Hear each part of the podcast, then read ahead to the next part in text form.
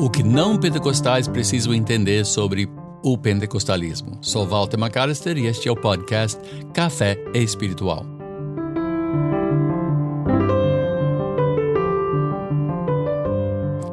Então, quando eu vejo, especialmente esses teólogos internautas que acham que sabem de tudo e têm uma ousadia impressionante falando coisas que jamais falariam face a face, não é? Porque na internet tem um anonimato e tratamos todo mundo como de igual para igual, como se pudesse falar o que bem entendesse. Eu vejo muitas pessoas de maneira muito jocosa e infelizmente é, é, assim é, desrespeitosa falando sobre irmãos em Cristo.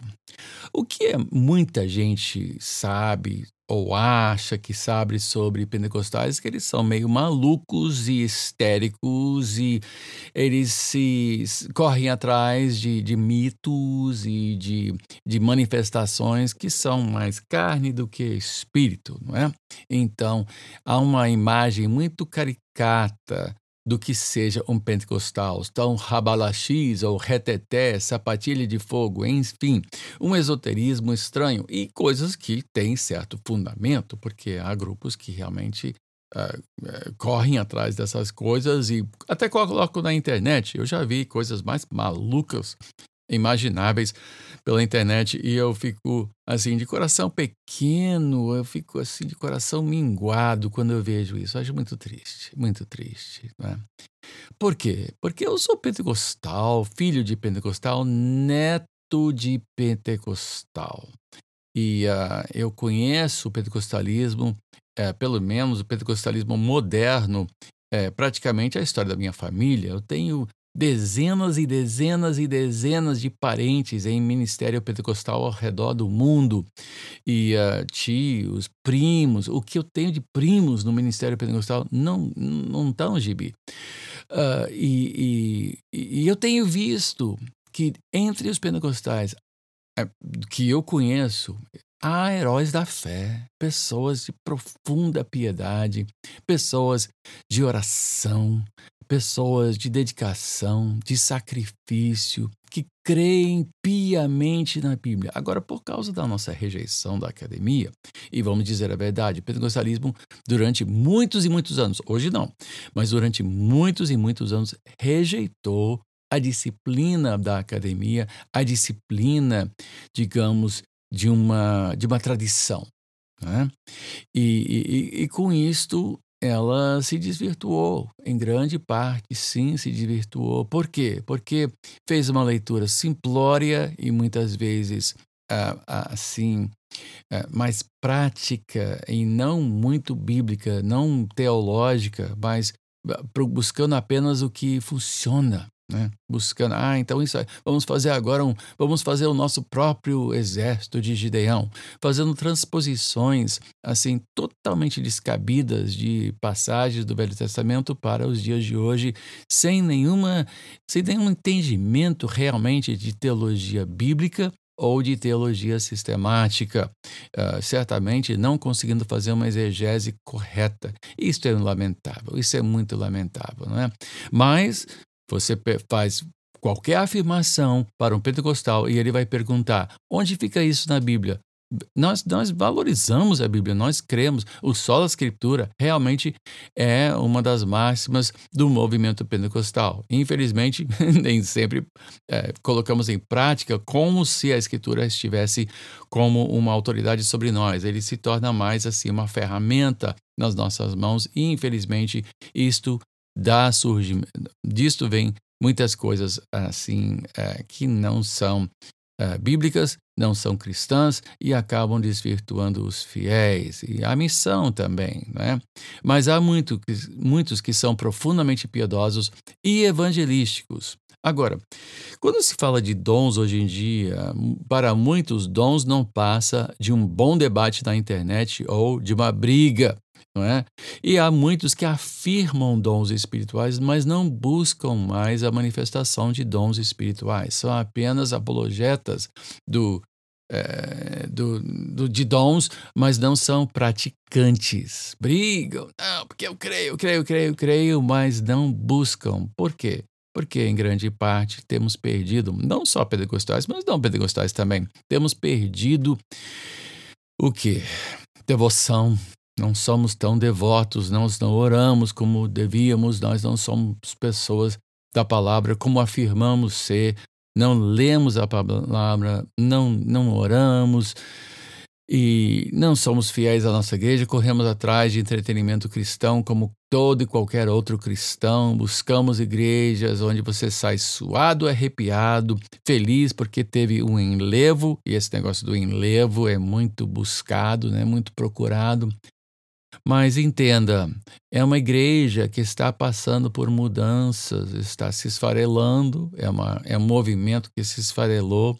Muitos decidiram apenas buscar poder, e quando você busca poder, qualquer poder serve. Então, buscam poder na política, buscam poder econômico, buscam poder dos números, mas não o poder do Espírito Santo. Ou busca o poder do entretenimento, né? Uma, um som bem feito, um bem ensaiado, com luzes, e aí você cria o quê? Uma comoção, uma experiência religiosa sem realmente buscar um verdadeiro mover ou toque da presença de Deus. Isto é lamentável, isso é trágico, mas é um fato, é um fato. Mas não só, não se limita apenas ao movimento pentecostal, mas há igrejas pentecostalizadas, e existem muitas igrejas pentecostalizadas uh, que são é, assim, pelo menos o que tem sobre a porta são outras igrejas, batistas, presbiterianas, congregacionais, luteranas, e uh, estão lançando mão dos mesmos métodos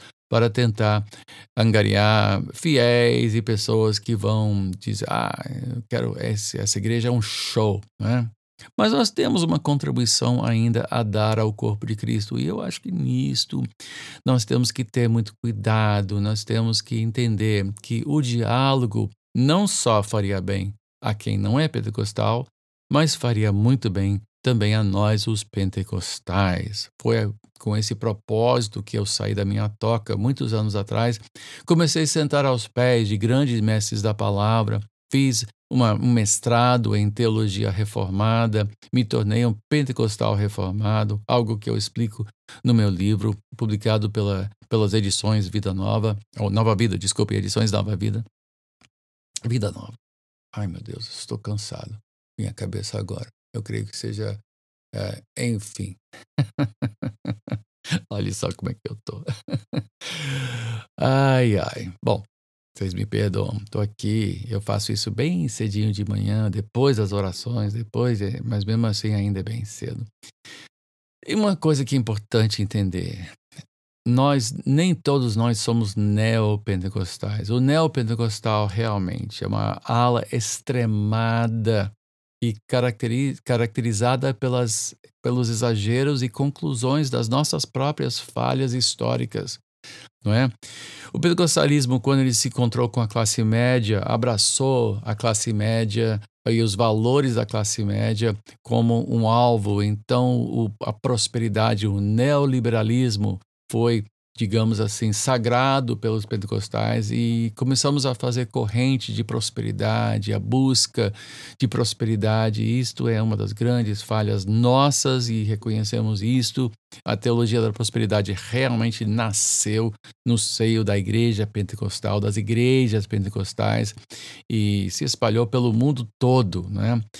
E é uma contribuição danosa, né? é uma poluição que veio à pregação do Evangelho, mas outras coisas não. Essa busca, a, a crença no, na oração como algo eficaz, não somente um mecanismo de devoção, como se fosse uma maneira de, de meditação pessoal, mas sim oração eficaz, oração que muda coisas. Isso sim uh, é uma grande contribuição do movimento pentecostal que por sua vez, recebeu isso dos antigos, porque isso não foi uma invenção pentecostal, isso vem desde o início, desde o início, não é? A coisa mais importante é entender que pentecostais são crentes. Você que não é pentecostal, entenda, somos crentes, não somos histéricos, não somos esotéricos, temos uma contribuição a dar, sem dúvida. E precisamos de vocês, assim como creio que Todos os membros do corpo de Cristo precisam dos seus irmãos. Se não, para ouvir uma boa crítica, e eu acho que pentecostais precisam ouvir os seus críticos, precisam ouvir as observações feitas e não descartá-las como irrelevantes. Sim, há relevância na, na, observação que nós recebemos de outras pessoas. Bom, é isto. Uh, há outras coisas que eu poderia dizer, mas por hoje eu acho que já é suficiente. Eu volto toda segunda e quinta com mais uma edição deste podcast uh, Café Espiritual. E deixo novamente meu e-mail caso você queira fazer contato. Para e-mail é podcast.caféespiritual, uma palavra só, sem acento no primeiro é arroba gmail.com ou você pode entrar na página do meu Facebook, Walter Robert McAllister Júnior. Se você for pastor ou seminarista identificado na sua página, uh, eu aceitarei sua, seu pedido de amizade. Bom, até poder falar novamente, me despeço desejando que Deus te abençoe, rica e abundantemente.